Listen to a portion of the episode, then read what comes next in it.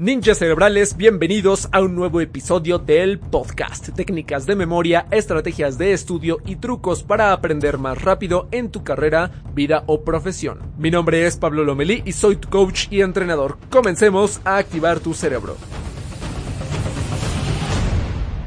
Estimados ninjas, bienvenidos al podcast Ninja Cerebral, en donde platicamos de técnicas de estudio, memorización, productividad y todo al estilo ninja, así intenso, extremo, nivel pro.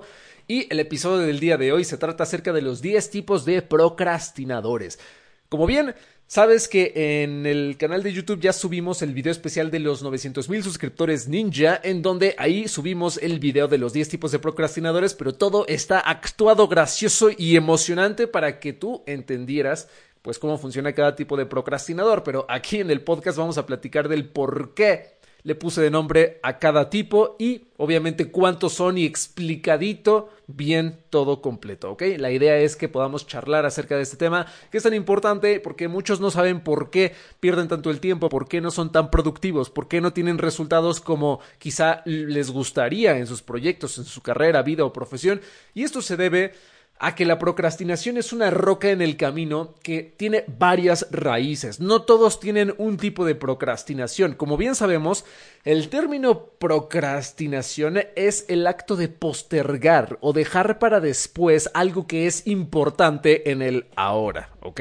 Y es una, digamos, podemos decirle que es una acción que se convierte en adicción Y cuando es una adicción se, refiere a un mal hábito que se refiere a la parte de postergar y dejar todo el tiempo para después las cosas que son importantes o son relevantes.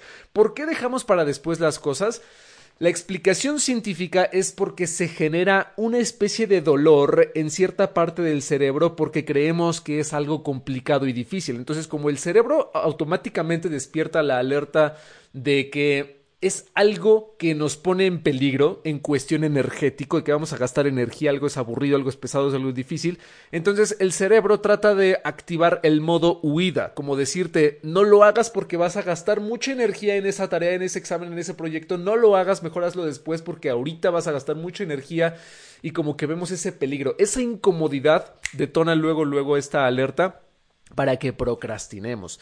Entonces, ese es el gran problema de la procrastinación. Ahora, hay diferentes raíces en la procrastinación y es lo que muchas personas no comprenden al 100% y siguen perdiendo el tiempo, siguen procrastinando. Entonces, cada quien tiene como una raíz más fuerte en la parte de la procrastinación, en la parte de perder el tiempo. Vamos a explicarlos cada uno y vamos a ver de qué se trata. Así como lo vimos en el video, en el mismo orden, pero explicadito al nivel ninja, ¿ok? El procrastinador número uno son los distraídos, las personas distraídas. Hay personas que procrastinan simplemente porque tienen muchas distracciones en su lugar de estudio o en su lugar de trabajo. Ahora, yo les pregunto aquí los que están viendo en vivo, ¿qué distracciones son las que más los detienen cuando ustedes tienen que ser productivos? ¿Cuál es la distracción número uno que a ti te detiene en tu productividad? Todos tenemos una distracción gigante maestra que siempre está ahí duro y dale molestándonos. En mi caso, por ejemplo, puede ser el ruido acá afuera en la calle que pasa mucho ruido, ruido, perdón, aquí afuera en donde yo trabajo y eso a mí me distrae en ciertas ocasiones. Y otra es porque de repente me canso o de repente me fatigo mucho por trabajar tanto y trato de hacer otras cosas, ¿no?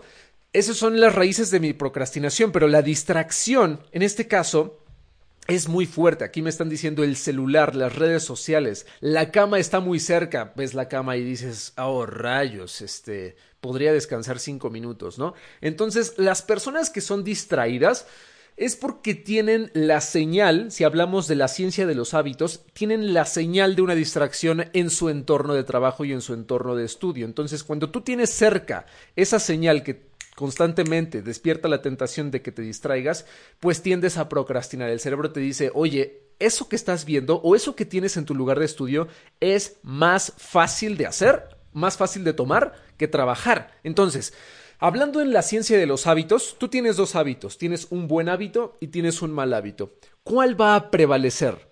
Siempre Ahora sí que vamos a sonar como Darwin, como darwinistas, como si hablamos de, la evolución, hablemos de selección natural, pero en torno a los hábitos, ¿ok? En un entorno en donde tú estás trabajando, si hay dos hábitos, uno bueno y uno malo, el que va a prevalecer va a ser el más fuerte, ¿ok? El más fácil.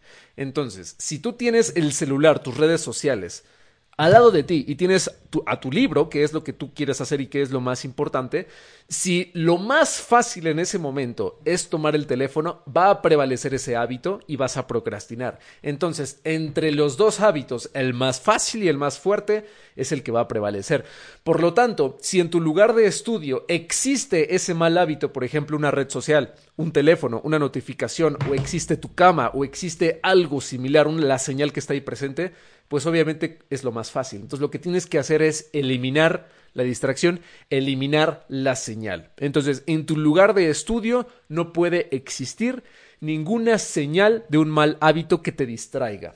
Esa es la regla para eliminar la procrastinación para aquellas personas que sean distraídas. Es la regla tan sencilla y tan fácil, ¿ok? Eliminas de tajo la señal y estás trabajando y estás viendo y vas a decir, rayos, no tengo con qué distraerme. Entonces, como no tienes con qué distraerte, la única opción restante es trabajar, pues ni modo, te pones a trabajar por cierta cantidad de tiempo y mejor te pones como recompensa distraerte, pero después. Procrastinas a la procrastinación, ¿vale? El segundo tipo de procrastinadores son los que son débiles de voluntad, ¿ok? Esto se refiere a que tenemos algo, todos los seres humanos, que se llama fuerza de voluntad. La fuerza de voluntad es un tipo eh, es como si fuera una pila que tienes en tu cerebro que se va gastando a lo largo del día. Es una pila que se gasta conforme a todas las decisiones que vas tomando en el transcurso del día.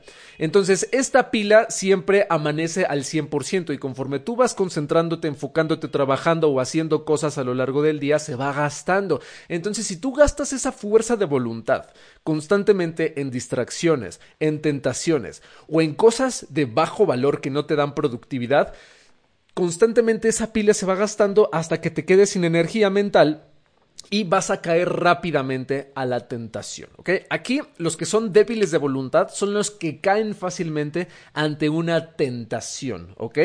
Por ejemplo, cuando tú ya gastaste tu energía lo suficiente en la mañana y te quieres poner a trabajar, ya no tienes resistencia. Perdiste tu resistencia ante la tentación. Entonces, a la primera que incluso en tus pensamientos salga tantito la idea de revisar el celular o irte a comer o ir a jugar con tu perro o irte a acostar tantito, no vas a tener resistencia y tu cerebro te va a decir, sí, hazlo. Es lo más fácil de hacer en ese momento, hazlo. Por más que en tu espacio de estudio ya no haya la señal y ya no haya distracciones, si ya no tienes voluntad, por más que tú quieras trabajar, te vas a parar, te vas a ir de tu espacio de estudio y te vas a ir hasta donde hayas puesto a tu procrastinación. Entonces, eso es lo que va a pasar, estimados ninjas. Entonces, todos los que son débiles de voluntad necesitan empezar a trabajar desde el principio del día en aquello que es relevante, en aquello que es prioridad, porque si evitas la prioridad al principio del día, lo que va a pasar es que tu energía mental y tu fuerza de voluntad se va a ir gastando hasta que llegues al punto en donde ya cuando quieras ponerte al día, ya no puedas y ya pierdas esa resistencia, ¿ok?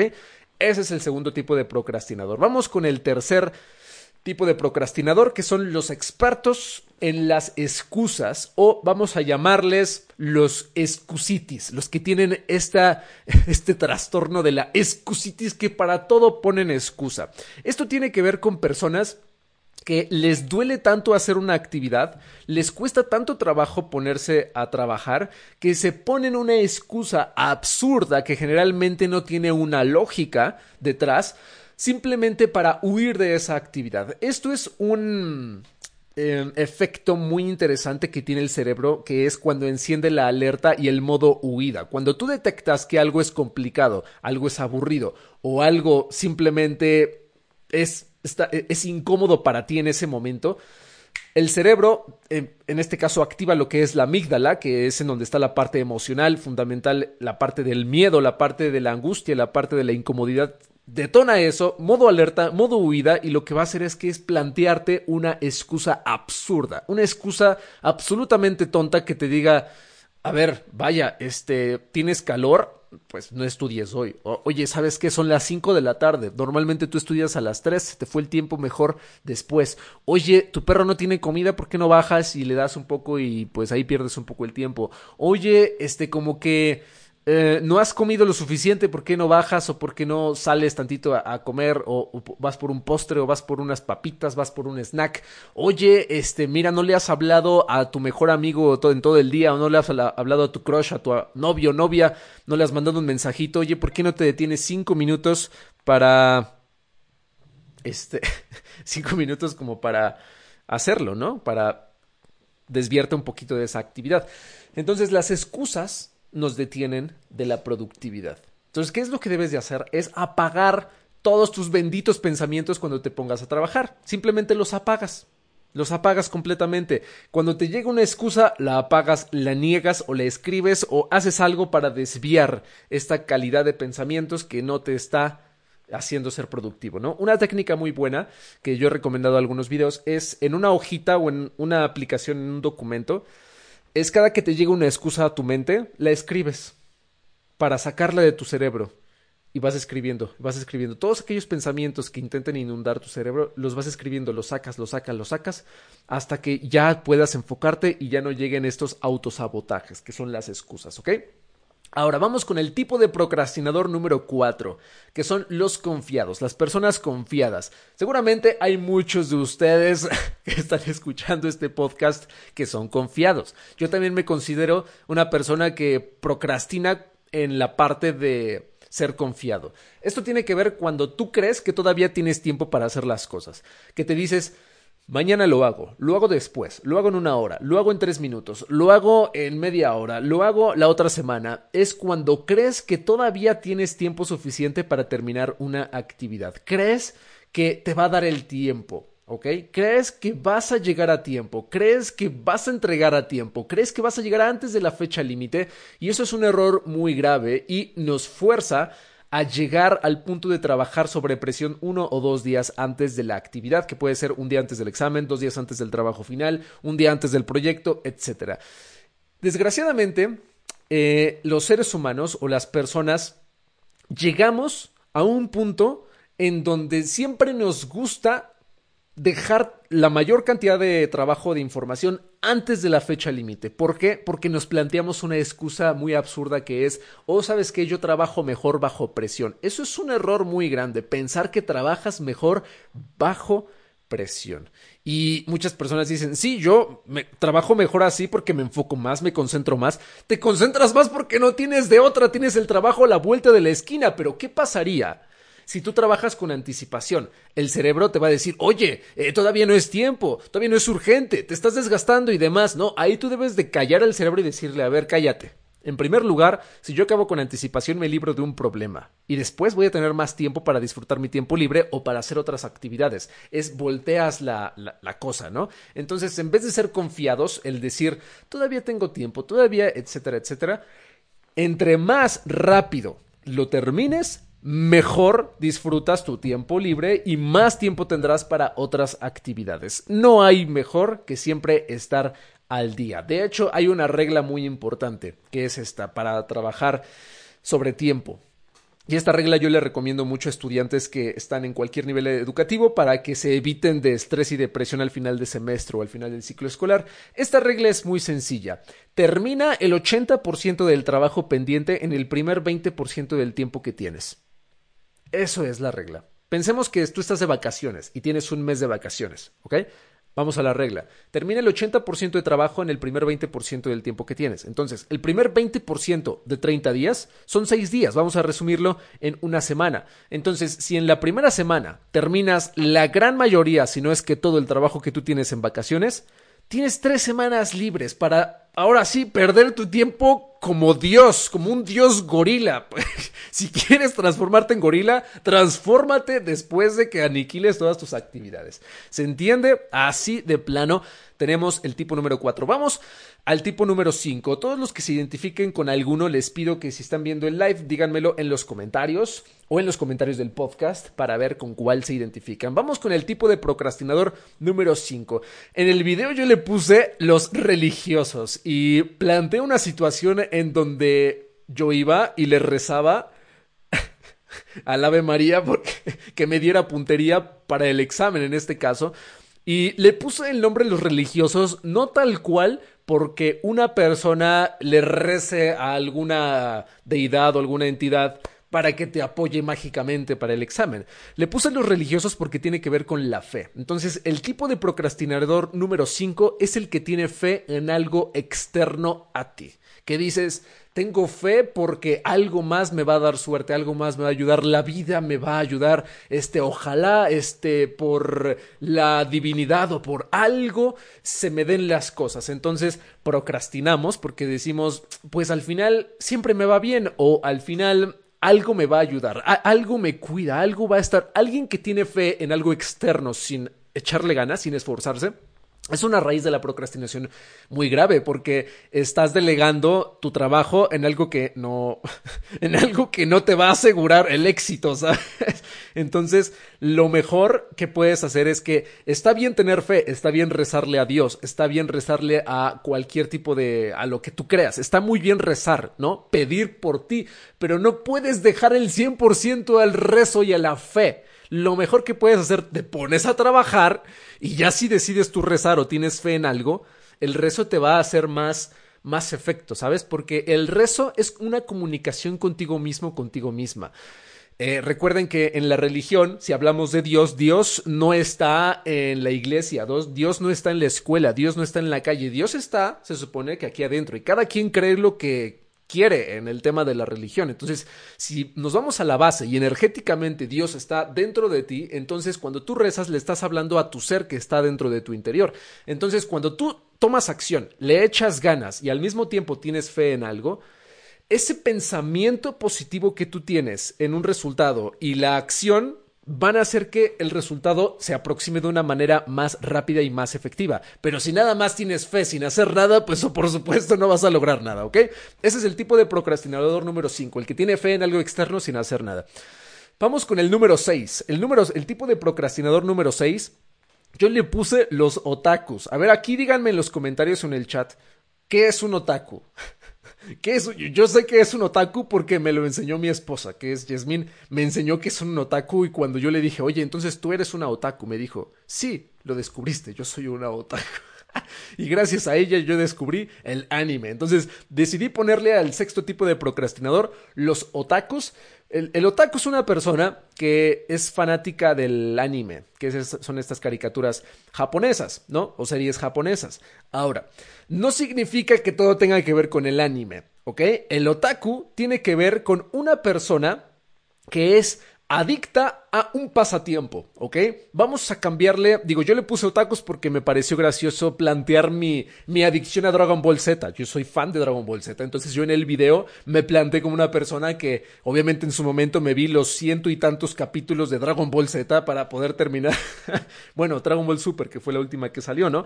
Entonces, ese fue en ese caso una raíz de mi procrastinación, ¿verdad? Entonces, hay personas que son amantes del anime, que son los otakus, ¿verdad? Pero hay otras personas que son adictas a otro pasatiempo. Entonces, el tipo de procrastinador número 6 van a ser los que tienen un pasatiempo muy fuerte en exceso y que sobreponen ese pasatiempo en exceso más que estudiar o más que tomar acción. Ese pasatiempo yo lo planteé porque a mí me encanta el anime, ¿no? También como a, como a Jasmine, mi esposa. Hay personas que no les encanta tanto el anime, sino mejor las series de Netflix. Una serie en Amazon Prime, por ejemplo, una serie en Disney Plus, ¿no? Las series como tal, ¿no? Hay personas que como tal no les gusta la serie, sino les gusta mejor ver la televisión, o personas que mejor les gusta procrastinar haciendo otra cosa en otro pasatiempo. Cada quien tiene un pasatiempo que le encante tanto que lo puede disfrutar en exceso. Entonces, el error es poner por delante ese pasatiempo que el estudio, ¿ok? El pasatiempo que puede ser anime, pueden ser series, puede ser TV, pueden ser videojuegos también, ¿verdad? Ese pasatiempo siempre debe de estar detrás de tu trabajo, detrás de tu productividad. Entonces, tú condicionas ese pasatiempo como una recompensa. Eso es lo que se debería de hacer. Tú te pones a trabajar y te pones como recompensa. Si termino mi prioridad y esta cantidad de actividades hoy, voy a disfrutar ese pasatiempo que es el más grande que tengo sea anime, sean series, sean videojuegos, sea lo que sea, ¿ok? Los que vemos animes, aquí me están diciendo en el chat todos emocionados, claro. Entonces, un pasatiempo en exceso debe ser controlado, ¿ok? ¿Cómo debe ser controlado? Mediante una condición como recompensa con base al estudio o con base al trabajo, ¿ok? Porque si tú, por ejemplo, dices, a ver, voy a trabajar una hora y después me veo un capítulo de mi serie favorita, lo que estás haciendo es procrastinando, no estás descansando. Es un error pensar que estás descansando viendo anime o viendo series o viendo TV o viendo videojuegos o viendo un pasatiempo que te gusta. Es un error administrar tu descanso del trabajo con tu pasatiempo porque te puedes seguir de largo. Y gastas una cantidad de dopamina impresionante porque tu, tu pasatiempo favorito te causa una cantidad de placer que no tienes idea que es irreemplazable por prácticamente nada. Entonces, si tú descansas con tu pasatiempo, estás perdiendo el juego de la productividad, ¿ok? Primero productividad y cuando ya no haya nada que hacer, ya disfrutas de tu dosis extrema de dopamina en tu pasatiempo y haces lo que quieras hacer, ¿ok? Eso es lo que a mí me funcionaba mucho este, cuando ya empecé a aplicar esta regla. Yo en la universidad aplicaba sin querer mal la regla. En la universidad lo que hacía era, cuando tenía un examen, me ponía 20 minutos o 30 minutos de estudio y tenía mi control, mi mando de la PlayStation a un lado y decía estudio 30 minutos o 20 preguntas y descanso 20 o 30 minutos jugando videojuegos. Entonces a veces se me iba el tiempo y se me iba la vida o a veces gastaba tanta dopamina que empezaba a gastar energía y ya no quería estudiar porque estudiar es completamente más difícil. Y si te vas a la regla, a la regla de oro, que dice, en un ambiente en donde hay dos hábitos, el que va a prevalecer es el más fácil. Entonces, si tienes el mando del control y al lado tienes la guía de estudio, lo más fácil es tomar el control. Entonces, mejor eliminar la señal y tal cual, si no te vas a quedar como nuestro amigo gorila. Y como dice el gorila, estimados, estoy de acuerdo. Estoy de acuerdo con nuestro amigo gorila, ¿verdad? Vamos con el tipo de procrastinador número 7, que son los suertudos, ¿ok? Ese nombre se lo puse en el video efectivamente porque hay gente que tiene suerte. Yo sí creo en que haya cierto tipo de condiciones en la vida en donde te vaya bien de la nada y donde te vaya mal también de la nada. Entonces la suerte se da tanto en lo bueno y tanto en lo malo. Y hay gente suertuda que hemos conocido que prácticamente es como dice la frase, ¿no? Bueno, aquí en México eh, yo he escuchado mucho la frase, ¿qué suerte tiene? El que no se baña, ¿no? qué suerte tiene el que, suertudos aquellos los que no se bañan, ¿no? Es como diciendo, qué suertudos son aquellos que no toman acción. Entonces hay personas que no toman acción o que mm, invierten muy poquito esfuerzo y como que sin querer dan un buen tiro o sin querer le dan al blanco, ¿no? O tienen una buena nota y demás. Entonces aquellos suertudos eh, no deben depender al 100% de la suerte, ¿no? Entonces, la suerte, el efecto de la suerte es una falsa sensación de productividad, en donde crees que porque simplemente porque te va bien en la vida o porque no siempre te va mal, pues algo te va a salvar, la suerte te va a salvar y no te va a ir tan mal como tú pensabas, ¿no? Entonces, depender de esta falsa creencia de productividad en donde la buena suerte te va a ayudar todo el tiempo no funciona muy bien. Y esto se da mucho en personas, por ejemplo, que sin estudiar lo suficiente o sin esforzarse lo suficiente obtienen un buen resultado. Entonces, vamos a plantear un caso en donde una persona, tenemos dos personas, ¿no? Una que estudió 10 horas para un examen y lo va a aprobar con una muy buena nota. Pensemos, lo aprueba con 9 o con 10 o con 100, lo que tenga que ser. Y un procrastinador que no estudió absolutamente nada y por puro razonamiento lógico y por pura deducción logra salvar un 80 o un 70% del examen y aprobó, ¿no? Y quizás su objetivo no era que digas eh, sacar la máxima nota, simplemente aprobar y llevarla tranquilo, normal, pero lo que pasa con esta persona que procrastinó y no estudió nada, va a creer que todo el tiempo es así. Entonces va a reducir su índice de esfuerzo y va a empezar a depender al 100% de cómo le vaya en la vida, en cosas externas. Entonces hay que tener mucho cuidado. Cuando una persona o alguno de ustedes obtenga un resultado muy bueno, tomando muy poquita acción, tengan cuidado. Eso es un foco rojo, es una alerta, porque no siempre va a ser así. Eso no significa que la siguiente ocasión, invirtiendo poquito esfuerzo, vas a obtener el mismo resultado. Quizá te funcione una vez, dos veces, una que otra vez por cualquier cosa, ¿no? Pero no siempre va a ser así. Eso es la regla, es la ley de la vida. Te puede ir muy bien sin hacer nada, pero después las consecuencias vienen, ¿ok? Mi hermano menor es buenísimo en eso, me están diciendo en el chat. La verdad es que hay personas que son buenos, son, buenos con la suerte, pero no siempre les va a funcionar. En la escuela funciona mucho, pero después en la vida puede fallar, ¿ok? Vamos con el tipo de procrastinador número 8, que son los soñadores. Yo les puse los soñadores porque son personas, los soñadores son personas que piensan mucho en el futuro.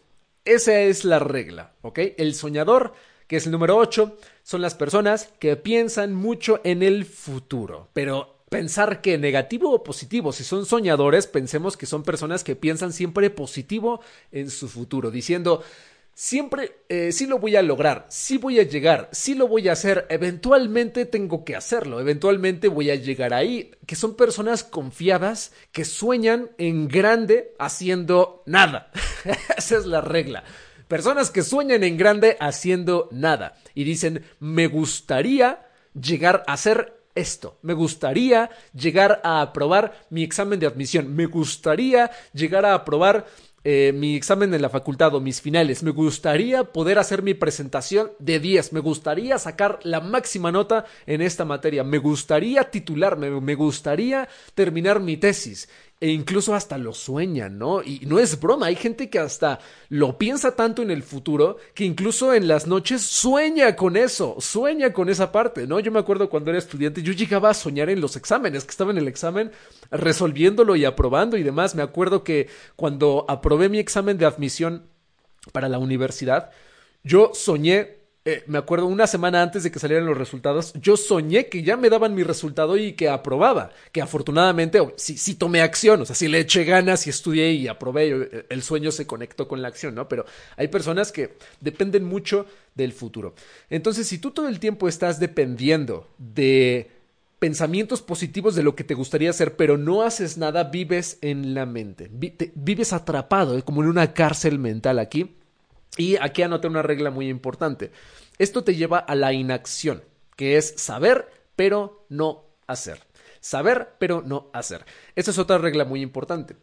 Porque hay veces en donde tú sabes qué es lo que tienes que hacer para tener éxito, para aprobar, para llevar un buen trabajo, para tener un resultado. Hay veces en donde tú tienes la solución y tienes la respuesta, pero la simple flojera y la desgana de no hacerlo porque simplemente no tienes ganas o porque no hay motivación suficiente en ese momento, hace que no haya acción. Entonces, lo que tú quieres hacer se queda en un sueño, a pesar de que sepas cómo se hace. Entonces, hay una frase por ahí que no recuerdo bien de qué autor era.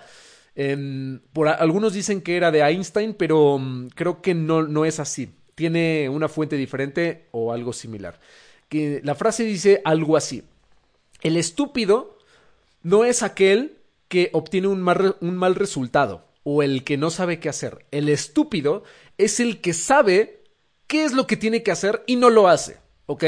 Esa es la regla. El, vamos a cambiarle la palabra porque sí está un poquito fuerte. El gorila, ahorita hablando de gorilas, el gorila es el que sabe qué es lo que tiene que hacer para obtener un resultado en grande y no lo hace.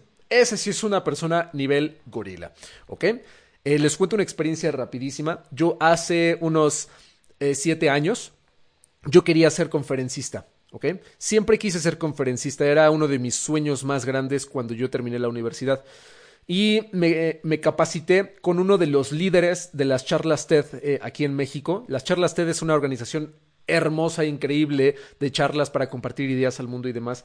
Y conocí al embajador, que es la persona más importante en México, y con él me sumé a un grupo selecto de personas para formarme como conferencista profesional. Sí me fui, o sea, me fui a lo grande.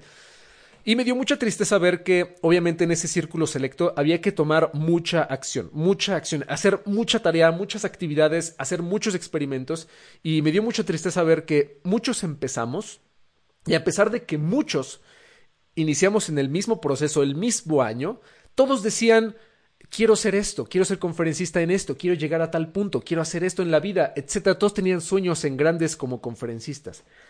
Y terminando la formación o terminando eh, todos los experimentos y actividades y demás, había muchas personas de ese grupo que decidieron no hacer nada. Entonces, a pesar de saber qué es lo que tenían que hacer para hacerla en grande y levantar su proyecto hacia los cielos, decidieron no hacerlo porque no era el momento, porque simplemente no tenían ganas de tomar acción. Entonces, a veces la diferencia entre una persona exitosa y una persona eh, que no tiene los resultados que quiere, simplemente es las ganas de hacer las cosas, aunque duela el proceso, ¿no? Vamos con el tipo de procrastinador número 9, que son las personas del mínimo esfuerzo.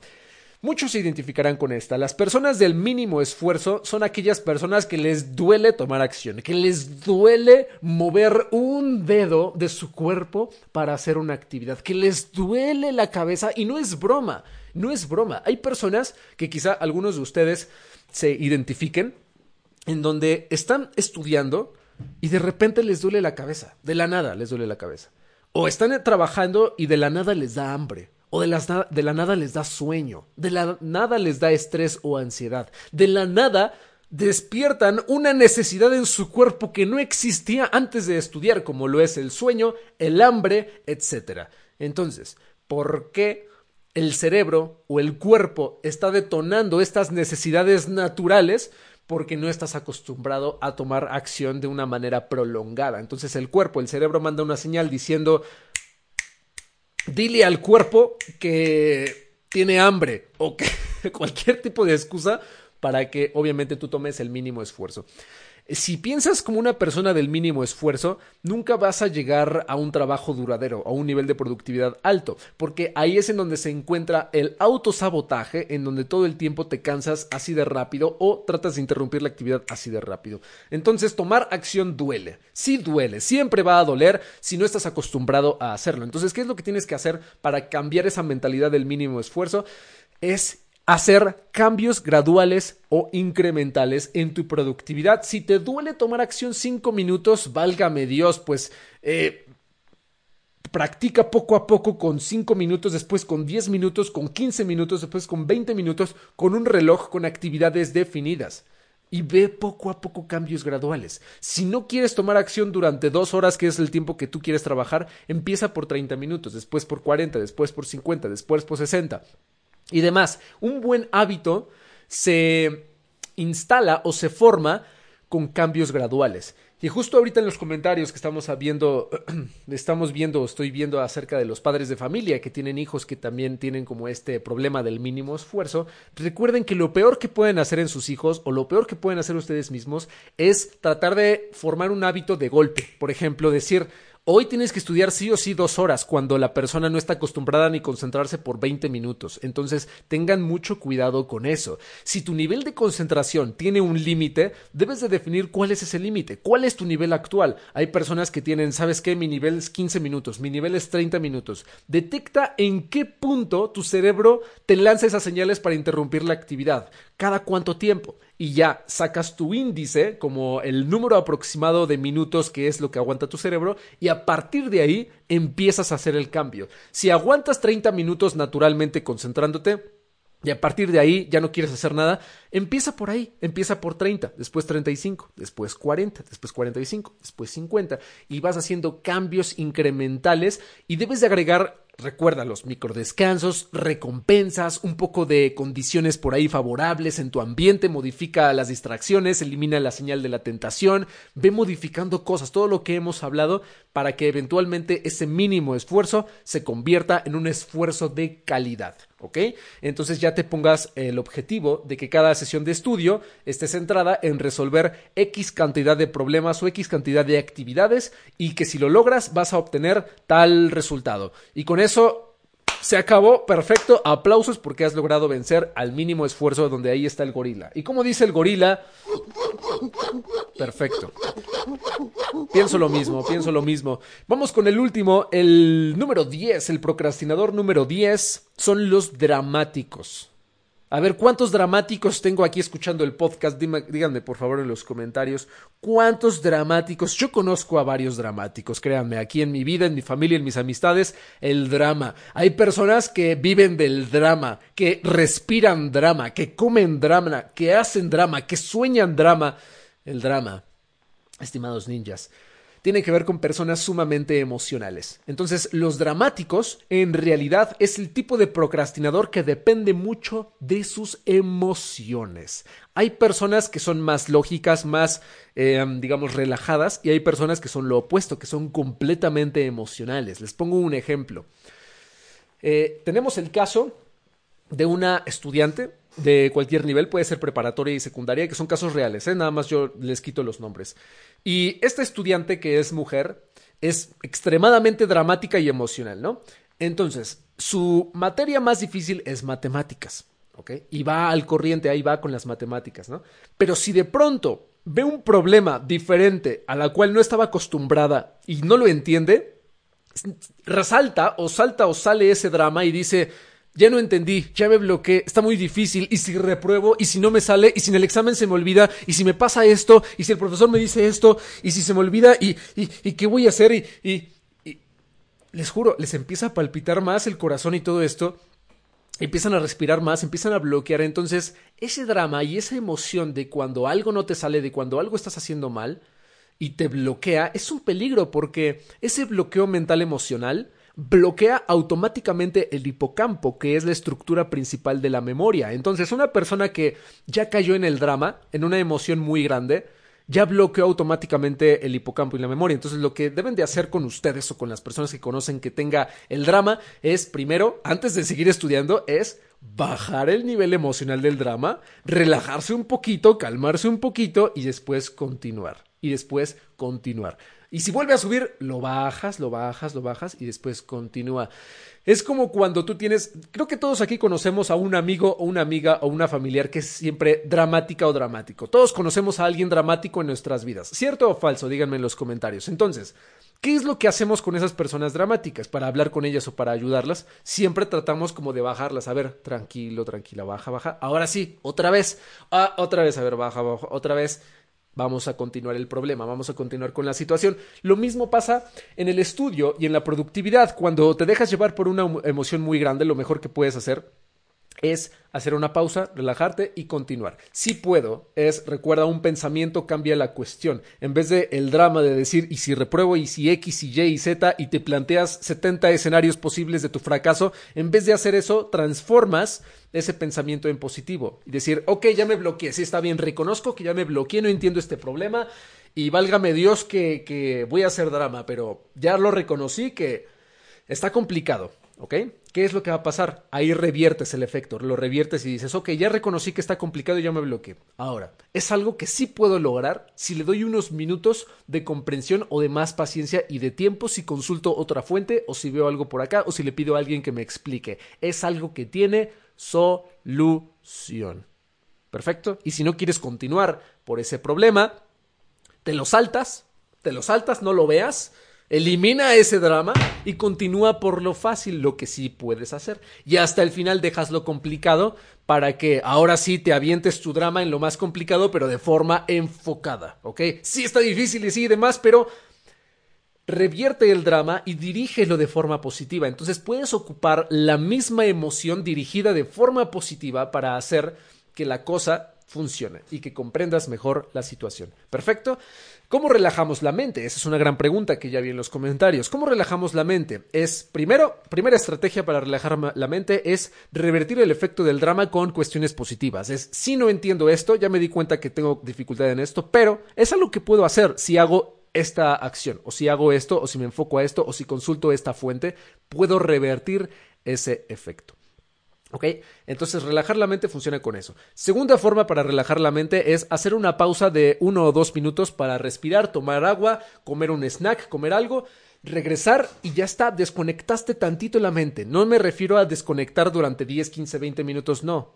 nada más desconéctate uno, dos minutos, máximo cinco minutos en lo que te despejas y continúas. Y la tercera forma de relajar la mente es continuar con otras actividades que sean sencillas, y regresar hasta el final en donde te habías atorado. ¿Ok? Entonces, el drama es muy fuerte, estimados ninjas, y yo les pido que lo controlen. Ya estamos este, casi cerrando el capítulo, vamos a hacer un resumen. Entonces, necesito que me digan en los comentarios del podcast o de aquí los que están escuchando este episodio con cuáles se identifican. Tenemos 10 tipos de procrastinadores, ¿ok? Tipo número uno, los distraídos, los que se distraen con cualquier tipo de distracción, ¿ok? La solución a esto, eliminar la señal de tu espacio de estudio. Tipo de procrastinador número dos, están los débiles de voluntad que tiene que ver con una fuerza de voluntad que ya se gastó. Solución es trabajar en prioridades a primera hora del día para que tengas la energía y tengas resistencia a la tentación.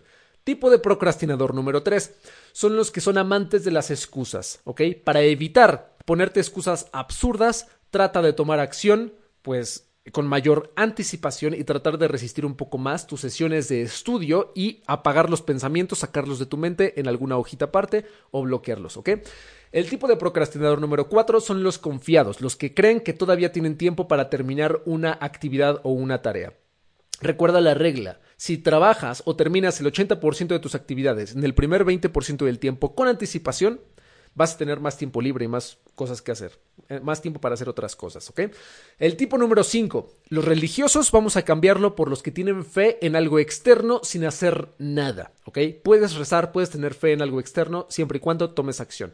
Tipo número 6, procrastinador número 6, son los otakus, en este caso pues, le podemos cambiar el nombre por los que tienen un pasatiempo en exceso y sobreponen ese pasatiempo por... Em, por encima de la actividad, la productividad o el estudio. Entonces, en este caso debes condicionar el pasatiempo como recompensa. Número 7. Ahí está, el número 7.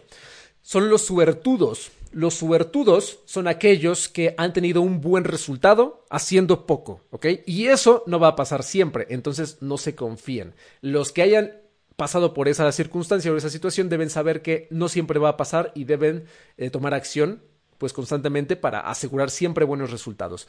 Número 8 son los soñadores, los que viven en el futuro y los que quieren ser algo en la vida, los que quieren lograr algo sin hacer nada. O peor, lo que es el error más grande es que los gorilas recuerden que son los que saben qué es lo que tienen que hacer y no lo hacen. Perfecto.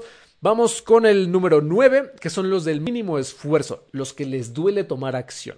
Mide hasta dónde llega tu concentración y hasta aquí haz cambios graduales. Y número 10, los dramáticos son personas muy emocionales. ¿Qué es lo que tienes que hacer? Cada que te bloques, relajas la mente mediante alguna de la estrategia que vimos en este episodio y después regresas a ese escenario para que lo puedas resolver. Y con esto ya cerramos con los 10 tipos de procrastinadores. Díganme con cuántos se identifican y se vale decir me identifico con todos. Pablo, yo soy los 10, soy un gorila nivel King Kong Dios, en donde yo soy los 10 tipos de procrastinadores. Y bueno, sería preocupante porque necesitas aplicar todas las estrategias que vimos hoy para que empieces a mejorar esa parte, ¿ok?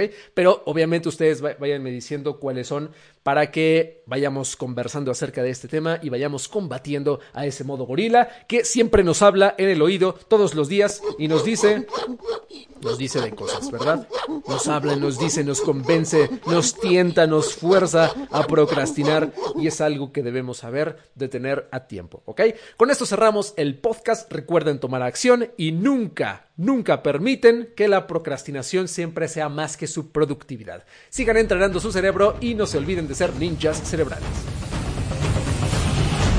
Si te gustó este episodio y te aportó valor, te invito a suscribirte al podcast para que sigas teniendo más lecciones como esta. Y si quieres sacarle el máximo provecho al podcast Ninja Cerebral para obtener resultados positivos y duraderos en tu aprendizaje, te daré cuatro recomendaciones. Número 1. Únete a la comunidad exclusiva de los ninjas cerebrales. Tenemos un grupo de Facebook que se llama Mentes Entrenadas. También tenemos un grupo en Discord y un chat exclusivo en Telegram.